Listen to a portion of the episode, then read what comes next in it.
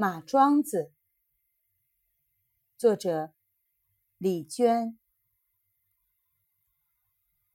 讲一些马庄子的事情。我们才搬到深山夏牧场沙伊恒布拉克时，生意极惨淡。那一年，七年一度的阿肯弹唱会设在了库尾沟那边，人就全都往那边跑了。于是我们这片项目场上的毡房少了二百多个，原先珍珠一般撒遍山野，如今空寂的让人看了心寒。一起做生意的伙伴一家一家的搬走了。不久后，这片草甸上只剩下我们家和另外两三个帐篷，寂寞的面对着更寂寞的山谷。我们实在没有能力搬家，我们雇不起车，没办法，生意太惨淡了，我们连搬家的钱都没赚出来呢，只好眼巴巴地看着别人走。那段时间总是下雨，总是刮风，洗完后搭在柴火堆上的衣服总是被吹到沼泽里去。我们这个家很简单。因为我们总是想着离开，生活中的一切都是临时的，什么都在将就凑合。当最后一位关系密切的老乡也开始装车时，我们的衣服又一次被风吹走并弄脏了。我妈气急，拿着斧头在柴火堆里噼里啪啦乱砍了一阵，整出两根碗口粗、两米长的木头来。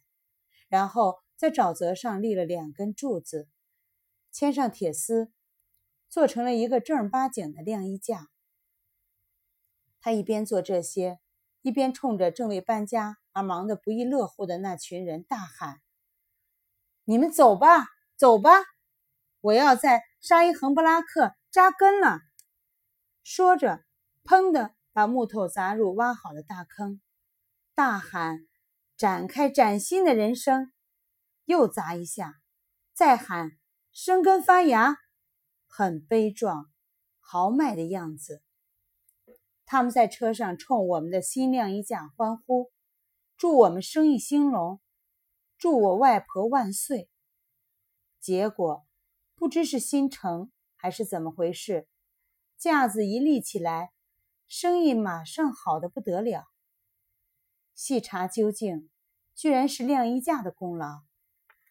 不过现在不能称之为晾衣架了，因为当地方圆百里的老乡都拿它当马桩子拴马呢。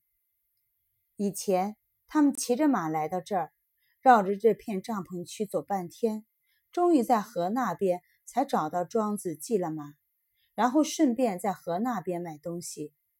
等慢慢转到我们这边来时，要买的东西都差不多置齐了，顶多探头进来瞅一眼便走了。现在他们来了，在我家门口系上马，就径直走进帐篷，照着家人开出的清单，三下五除二买齐了东西，打好包寄放到我们这儿，再到另外的地方慢慢转。临走牵马时，再顺便进来看一看。看还有没有什么东西忘买了，或者临时想买的。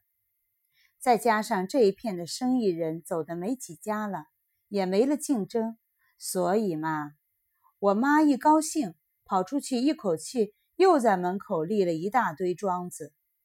我们弯腰走出帐篷，门口一大群马，连柴火堆上系的也是，简直让人没办法走过去。我们跟着转场牧民。来到巴拉尔茨，这回不用搭帐篷了。我们在一个村里租了间正儿八经的土坯房子，虽然又黑又破，地上老有扫不完的土。这里的生意倒是不错，因此从没动过栽马桩子的念头，也没那么多时间去栽。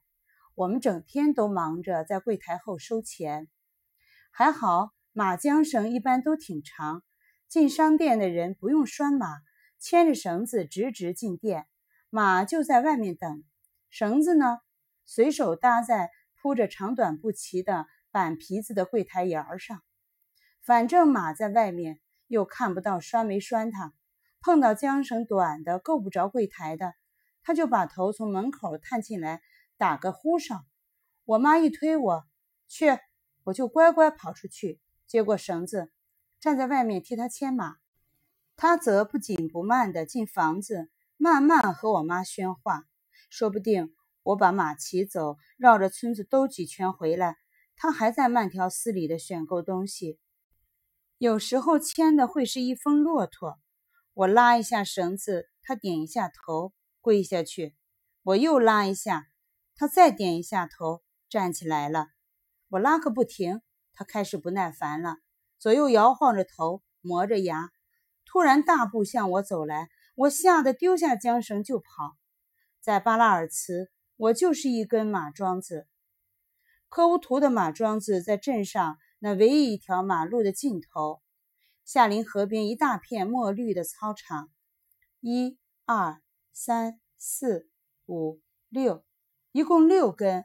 这是真正的马桩子，粗壮高大，趁着对面矮山上分布的一座座东倒西歪的泥土屋子，很有古老的乡村感觉。周围没有树，视野开阔，只有它们疏疏密密。高低参差地立在天地间，稳固怆然。平时那儿很冷清，偶尔寄一两匹马。不过在羊群上下山、经过喀图时的季节就大不一样了。那儿挤的全是马，五彩斑斓一大片，加上彩漆马鞍、鲜艳的毛毯，以及披在马背上、垂在马腹上的各种饰带。好一片图案与色彩的海洋，康图其他地方都没有那里热闹。我挑水经过那里，抬头望着眼前的桩子，从第一根数到最后一根，再从最后一根数回来，数一根走一步，咬着牙数的。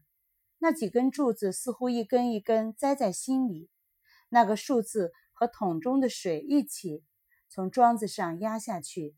一下一下的，似乎要把桩子完全砸到末顶。雪化完后，一个年轻人坐在高高的桩子上拉风琴。他坐得那么高，身后全是蓝天。我曾在一次婚礼的晚宴上见过他。他那时没拉手风琴，只是在宴席中静静地坐着，好像在高高的马桩子上坐着时一样。后来我向马桩子走了过去，他就拉了起来，琴声从马桩子间一根一根绕过来，来到我面前。